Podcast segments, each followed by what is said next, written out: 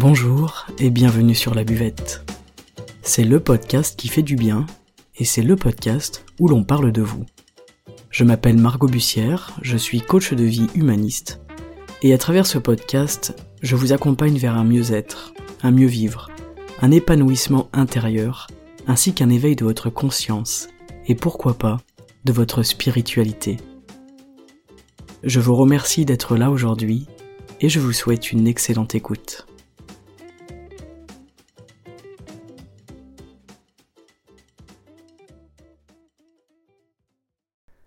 Bonjour à tous les amis, merci d'être là. J'espère que vous allez bien et aujourd'hui nous allons parler de la reconnaissance de soi. La reconnaissance de soi, eh bien c'est euh, tout simplement se connaître de nouveau. Et ça peut être parfois difficile à vivre et difficile à atteindre. Quand on est enfant, on se connaît. Mais avec notre éducation, notre croissance, les conditionnements, on va masquer cette connaissance de nous-mêmes et un des enjeux de la vie, euh, ensuite, sera de redécouvrir cette partie, redécouvrir une partie de nous, en fait, qui nous sommes, donc se reconnaître en tant qu'individu. C'est vraiment la notion d'une reconnexion à quelque chose. Alors, cette reconnexion, elle est forcément muée de phases douloureuses, parce que on fait tomber un masque. En fait, on réalise qu'on s'est trompé depuis euh, X temps, et la prise de conscience, elle nous saute un peu à la figure et hum, ça peut, ça peut faire mal. Après, on sait aussi que dans toute évolution et dans toute progression, il y a une étape de souffrance. Dans la reconnaissance de soi, on va voir nos erreurs, voir nos faiblesses, tout ce qu'on s'est caché en fait à nous-mêmes et tout ce qu'on a caché aux autres. Ça peut s'étaler sur plusieurs années, et il peut y avoir beaucoup de choses du passé qui remontent dans cette euh, reconnaissance. En tout cas, être dans la reconnaissance de soi, c'est être capable de voir son cœur. C'est-à-dire que plutôt que de s'attacher aux mensonges et aux masques que l'on porte, on va essayer de se connecter à ce qu'il y a à l'intérieur. À cette partie de nous qu'on a oubliée mais qui elle ne s'est pas éteinte en fait. C'est juste qu'on ne met pas la lumière sur elle, qu'on ne la voit pas, qu'on ne la regarde pas. Eh bien, c'est ça la reconnaissance de soi, ce que l'on appelle la reconnaissance de soi. Et lorsqu'on y arrive, lorsqu'on arrive à avoir ce cœur-là, il va falloir apprendre à le cultiver, à le faire grandir et à le faire vivre. Dans le taoïsme, on nous dit que l'endroit le plus profondément caché où se terre notre cœur est l'endroit le plus difficile à trouver. Mais une fois qu'on le trouve, on réalise qu'un cœur simple et sans valeur particulière peut tout à fait être celui de Bouddha. Dans le Tao, on nous incite, on nous apprend, on nous invite à commencer par comprendre notre cœur. Avant d'essayer de comprendre tout le reste, essayer de comprendre ce qu'il y a à l'extérieur de nous, il est intéressant de comprendre votre cœur à vous. Votre cœur, il est unique. Votre façon d'aimer, elle est unique. Votre joie, elle est unique. Votre façon de cultiver ces choses-là à l'intérieur de vous est tout à fait unique et vous appartient. Lorsqu'on va dans la reconnaissance de soi, qu'on se lance dans ce chemin euh, très très chouette, on va évidemment rencontrer des obstacles. Le premier obstacle, ce sera la culpabilité. En fait, quand on réalise tout ce qu'on a fait, tout ce qu'on n'a pas fait, quand on réalise là où on n'a pas été bon, là où on se juge nul, eh bien on va avoir tendance à culpabiliser. Et ce qui va être très important dans la reconnaissance de soi, ça va être de mettre cette culpabilité-là au second plan. La culpabilité, je vous en ai déjà parlé, elle est naturelle, mais elle ne sert à rien. Il est beaucoup plus intéressant, important et urgent de vous fixer sur votre cœur. Et petit à petit, vous y arriverez, n'en doutez pas, il n'y aura plus de culpabilité du tout dans ce cœur-là et dans cette reconnaissance de soi. Ça prend du temps, mais n'en doutez pas puisque euh, rien n'est irrémédiable, hein, je vous le dis souvent aussi. Tout est changeable, tout évolue, tout grandit à l'intérieur de nous et nous sommes vraiment le terreau le plus fertile possible. On peut tout faire grandir en nous et on peut mettre de la joie, de l'amour à la place de la culpabilité.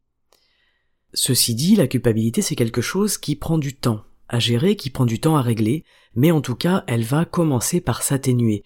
Et déjà, le fait de travailler dessus et de sentir que la culpabilité, elle s'atténue, c'est extrêmement euh, agréable. C'est même plus qu'agréable, je cherche un mot. C'est quelque chose de soulageant, quelque chose de rassurant. Voilà, de sentir que la culpabilité est de moins en moins là avec le temps, plus on arrive à, bosser sur cette partie-là, eh ben ça fait du bien. Voilà, ça fait du bien, ça met de la joie, ça rend heureux. Mais évidemment, c'est important de la voir et de la sentir cette culpabilité pour travailler dessus. C'est évidemment plus simple si on enlève nos œillères et qu'on accepte qu'il y ait cette culpabilité-là, qu'elle fasse partie de nous à un moment donné de notre vie, et ensuite pour choisir, eh bien, de l'atténuer au maximum. Alors pour bien comprendre et pour bien traverser cette étape, il va falloir aussi apprendre à comprendre la vie et à comprendre la nature. Un des éléments de la culpabilité, c'est que ce que l'on vit est jugé par nous-mêmes comme anormal. Et en fait, lorsqu'on connaît les lois euh, de la vie, les lois de la nature, on va comprendre que ces phases-là, elles sont normales, ce sont des phases qui font partie de l'existence, et que la culpabilité, elle est naturelle, elle est là pour une raison. Je vous en ai parlé dans le podcast sur la culpabilité, elle sert à s'aimer. Elle sert à s'aimer malgré nos erreurs, elle sert à nous aimer malgré nos fautes, etc. Donc la première chose à faire, c'est déjà, eh bien, d'apprendre à ne plus culpabiliser pour des choses normales et naturelles. Parce que parfois on en vient à culpabiliser de culpabiliser. Je sais pas si ça vous est déjà arrivé. Moi parfois je culpabilise d'une situation et du coup j'ai une double culpabilité parce que je me vois en train de culpabiliser. Tandis que si j'accepte le fait eh bien que culpabiliser est quelque chose de normal et naturel, je vais déjà avoir cette double culpabilité en moins. Plus on comprend les choses et plus ça nous aide à accepter et à traverser les phases qu'on traverse. Et c'est aussi intéressant de comprendre et d'accepter euh, ce qui se passe à l'intérieur de nous, que cette culpabilité elle est là, parce que ça nous amène aussi à l'humilité. Et l'humilité c'est le point de départ de tout. Aucune progression intérieure, aucune progression spirituelle n'aura lieu sans humilité. On va dire que c'est vraiment la base de notre terreau. Et donc l'humilité c'est quoi? Eh bien c'est accepter qui l'on est, accepter les erreurs qu'on a faites. On a tous fait des erreurs accepter les choix que l'on a faits, accepter le chemin sur lequel on est, accepter nos forces, accepter nos faiblesses, et sans s'en sentir coupable. L'humilité, c'est accepter toutes ces choses-là et juste les intégrer en tant que personne, en tant que ce que l'on est aujourd'hui, que qui l'on est aujourd'hui. Je vous rappelle que demain, vous ne serez pas la même personne. C'est d'autant plus facile avec cette vision d'accepter ce que je suis aujourd'hui, si je sais que demain, potentiellement, je peux être quelqu'un de différent puisque j'ai des moyens d'action. Eh bien, le premier levier pour changer quoi que ce soit, c'est déjà cette humilité d'accepter en fait, eh bien que je suis comme ça. Alors pour accéder à la reconnaissance de soi, on va avoir besoin de la volonté. La volonté, ça va être utilisé comme un outil. Et c'est un outil, c'est une constante. Pour aller vers la libération, il va falloir de la discipline et de la volonté. C'est un investissement dans le temps, c'est un engagement, et il est déconseillé de s'arrêter en chemin.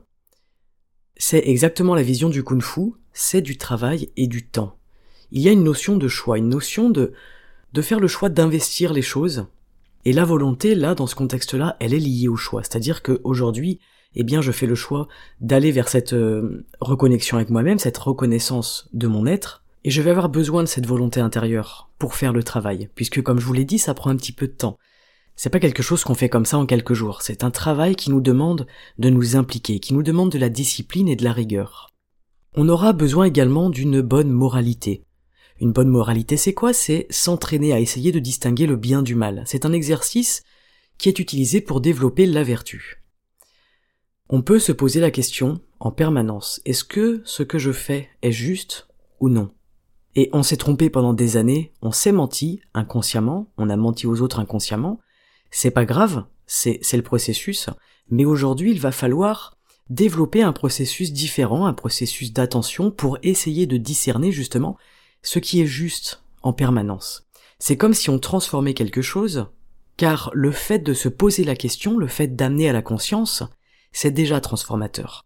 Ça, je vous le dis souvent, et c'est pour ça que ce podcast, il parle de conscience et de mieux-être, c'est parce que la conscience, c'est le point de départ c'est là où la transformation, elle peut opérer. On va dire que la conscience, c'est notre pot, notre pot de fleurs dans lequel on va mettre notre terreau.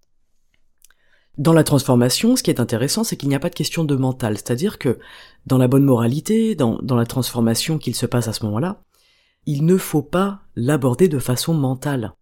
Au départ, pour lancer le processus, c'est nécessaire, c'est normal, vous êtes en train de le faire en écoutant le podcast, ça passe par le mental, mais très vite, il va falloir que ça sorte du mental.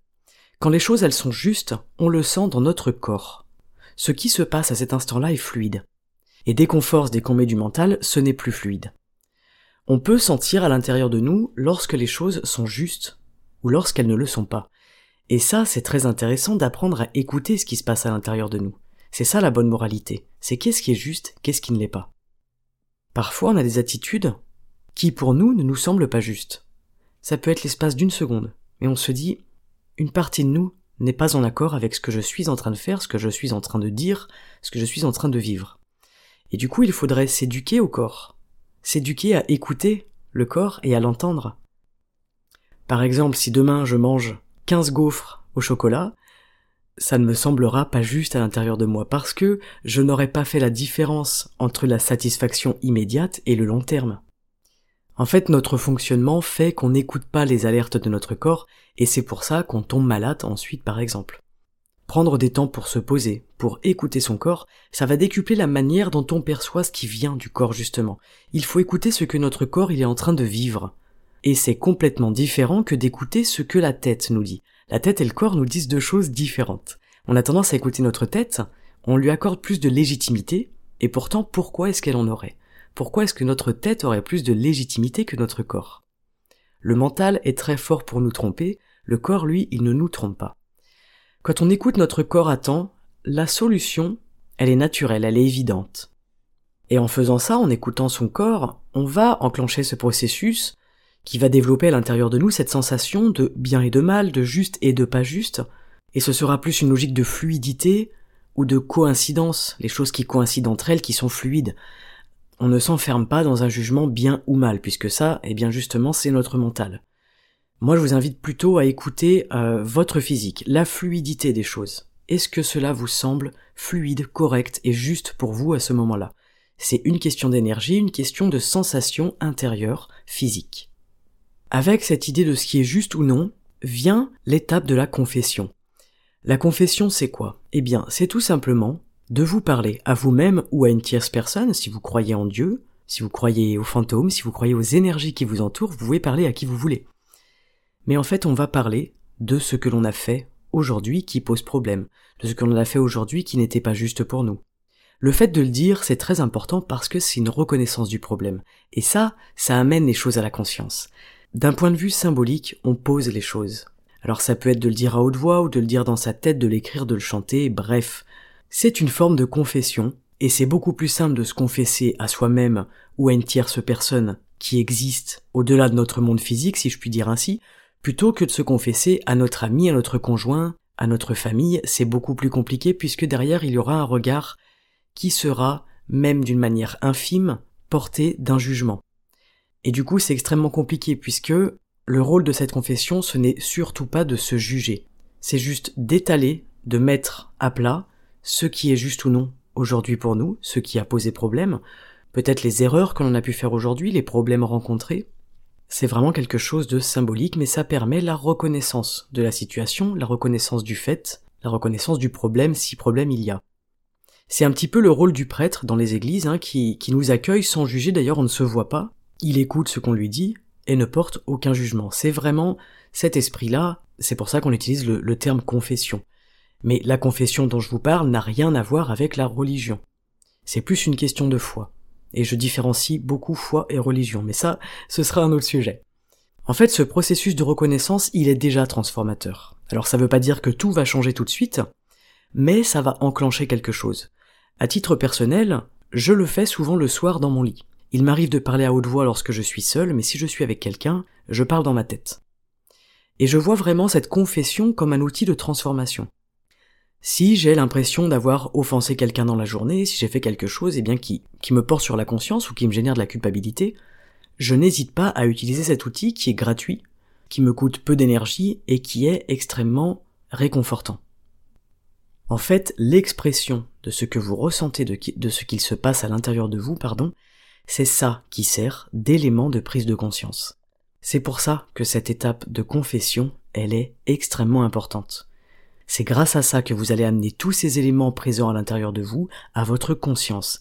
Si vous le faites le soir, l'avantage c'est qu'ensuite vous allez dormir et que pendant le sommeil, pendant le dodo, l'inconscient et la conscience ils discutent et ensemble ils essayent de résoudre les problèmes, résoudre les choses qui nous tracassent. Euh, certaines pratiques utilisent aussi l'eau pour que les choses coulent. On peut le faire sous la douche, en rivière, en mer, exprimer en fait des choses à haute voix, et permettre à l'eau d'emporter ces choses-là avec elle. L'eau est une énergie et elle, elle transporte l'énergie. Je vous disais d'éviter de vous confesser à une tierce personne, également parce que la notion de juste et de injuste, en fait, elle est propre à chacun. Si pour vous quelque chose semble injuste et que pour l'autre ça ne l'est pas, vous avez des risques de vous sentir incompris. Et à l'inverse, si ça vous semble juste et que pour l'autre c'est injuste, vous allez pouvoir vous sentir jugé. Donc, euh, la confession, elle est intéressante face à soi-même. C'est soit avec soi, en fait, ou soit avec l'univers, soit avec le divin, soit avec le Bouddha, soit avec toutes les énergies qui vous entourent, soit avec les fantômes, soit avec Dieu, bref, avec ce que vous voulez, qui vous voulez. Il n'y a pas de règles définies. Ce n'est pas quelque chose d'enfermant, bien au contraire. C'est un petit peu euh, la base de la prière, en fait, c'est de faire le bilan de notre journée. Et dans tout ce bilan, dans tout ce dialogue, on a une part de confession qui est inévitable. On livre une partie des choses, on livre une partie de nous. Et on n'est pas là pour se dévaloriser, c'est une vraie démarche de progression, c'est un bilan pour remarquer les failles, les louper, et pour pouvoir se permettre de changer les choses pour demain. C'est vraiment une prise de recul et une prise de conscience. Le dialogue de la prière, c'est d'abord une prise de recul. Voilà, et notre dernier point, ça va être eh bien la transformation, évidemment. Dès que je prends conscience des choses, inévitablement se met en place un processus de transformation. Souvent, ce processus, il est inconscient. Et dès qu'on se connaît mieux, et qu'on regarde les choses, qu'on regarde ce qui se passe à l'intérieur de nous, eh bien la transformation, elle est à l'œuvre. Dans la transformation, c'est très important d'utiliser le passage à l'acte. Le passage à l'acte, il est au-delà d'être nécessaire, il est transformateur. Faire des choses, c'est transformateur. Par exemple, si je pense à un problème ou quelque chose de problématique, je ne règle rien, au contraire d'ailleurs, je l'entretiens dans mon mental. Et plus je pense au problème, et pire ça me semble, et rien n'est réglé. La seule solution, c'est de faire quelque chose, physiquement, de poser une action, de faire quelque chose qui aura des conséquences sur ce problème-là. Et des conséquences, ça en aura sur plusieurs plans ça en aura eh bien physiquement sur votre problème tel qu'il a, mais ça en aura dans votre mental. Le faire, en fait, il permet d'ancrer dans le corps ce que l'on a dans la tête. Et c'est très important. Aujourd'hui, vous vous en rendez compte, tout le monde se rend compte, on est constamment en train d'essayer de se vider la tête. On a les têtes qui explosent, on a, on a le mental qui explose, et en fait c'est dans le faire qu'on peut faire ça. Je vous le répète, le faire, il permet d'ancrer dans le corps ce que l'on a dans la tête. Alors l'alliance d'un geste physique et d'une intention, d'une idée par exemple, ou d'un état d'esprit, c'est très intéressant. Par exemple, vous pouvez faire quelque chose donc de physique, de répétitif, physiquement, et vous répétez en même temps à l'intérieur de vous que vous êtes heureux, que vous traversez de la joie, que vous êtes aimant. Et vous allez en fait devenir heureux, vous allez traverser de la joie et vous allez devenir aimant. On peut le faire en marchant, mais souvent ce n'est pas suffisant puisque c'est intéressant que l'activité que l'on que l'on entreprend, elle soit minutieuse. Pourquoi minutieuse? Eh bien tout simplement parce que si elle n'est pas minutieuse, notre mental il va fuser. Lorsqu'on va marcher, souvent on a tendance à, penser à plein de choses. Si par contre demain je me mets à tricoter, ça va demander énormément d'attention, mon mental il aura plus le temps de réfléchir. Et c'est à ce moment-là, en tricotant, que je vais me dire oh, je suis heureuse. Voilà, ça c'est une petite euh, une petite astuce. Et en fait, le but c'est quoi? Eh bien c'est de réussir à être conscient de ce que l'on pense lorsque l'on fait quelque chose. Et c'est là où la transformation, elle va pouvoir grandir. La transformation, va pouvoir prendre un appui sur des bases solides, elle va pouvoir opérer tout simplement. Voilà pour la reconnaissance de soi. Je vous rappelle les quatre grands principes d'aujourd'hui. C'est avoir une forte volonté. C'est vraiment un outil qui va vous aider pour ce travail-là. Avoir une bonne moralité, c'est-à-dire déceler l'intérieur de soi ce qui est juste et ce qui n'est pas juste à différencier de ce qui est bien et de ce qui est mal, au niveau de la société, de la morale, etc. En troisième point, la confession, qui n'a rien à voir avec la religion, je vous le rappelle, mais qui est plutôt en rapport avec la foi et la prière. Et enfin, la transformation. La transformation dans le mouvement, dans le faire, dans l'exercice. Voilà. C'est tout pour aujourd'hui et c'est déjà beaucoup. Je vous souhaite d'aller vers cette reconnaissance de vous-même. Je vous souhaite d'entrer sur ce chemin de transformation, et je vous souhaite surtout d'arriver à vous débarrasser de cette culpabilité afin de vous sentir plus libre et heureux. Vous le savez, la liberté, c'est vraiment le mot d'ordre de ce podcast. Être libre et heureux, être dans la joie, et vivre bien, tout simplement. Vivre bien avec qui l'on est, pour ensuite vivre bien avec les autres. Je vous remercie encore une fois de m'avoir écouté. Si vous voulez soutenir ce podcast, je vous invite à lâcher un 5 étoiles et pourquoi pas un commentaire sur vos plateformes d'écoute. Ça m'aide beaucoup et en plus de ça, ça me fait très plaisir. N'hésitez pas non plus à partager les épisodes qui vous parlent et qui seraient susceptibles de parler à votre entourage. Je vous souhaite un excellent samedi, n'hésitez pas à me retrouver sur les réseaux sociaux sous le nom Margot Bussière. En attendant, prenez grand soin de vous et à très bientôt sur la buvette. Ciao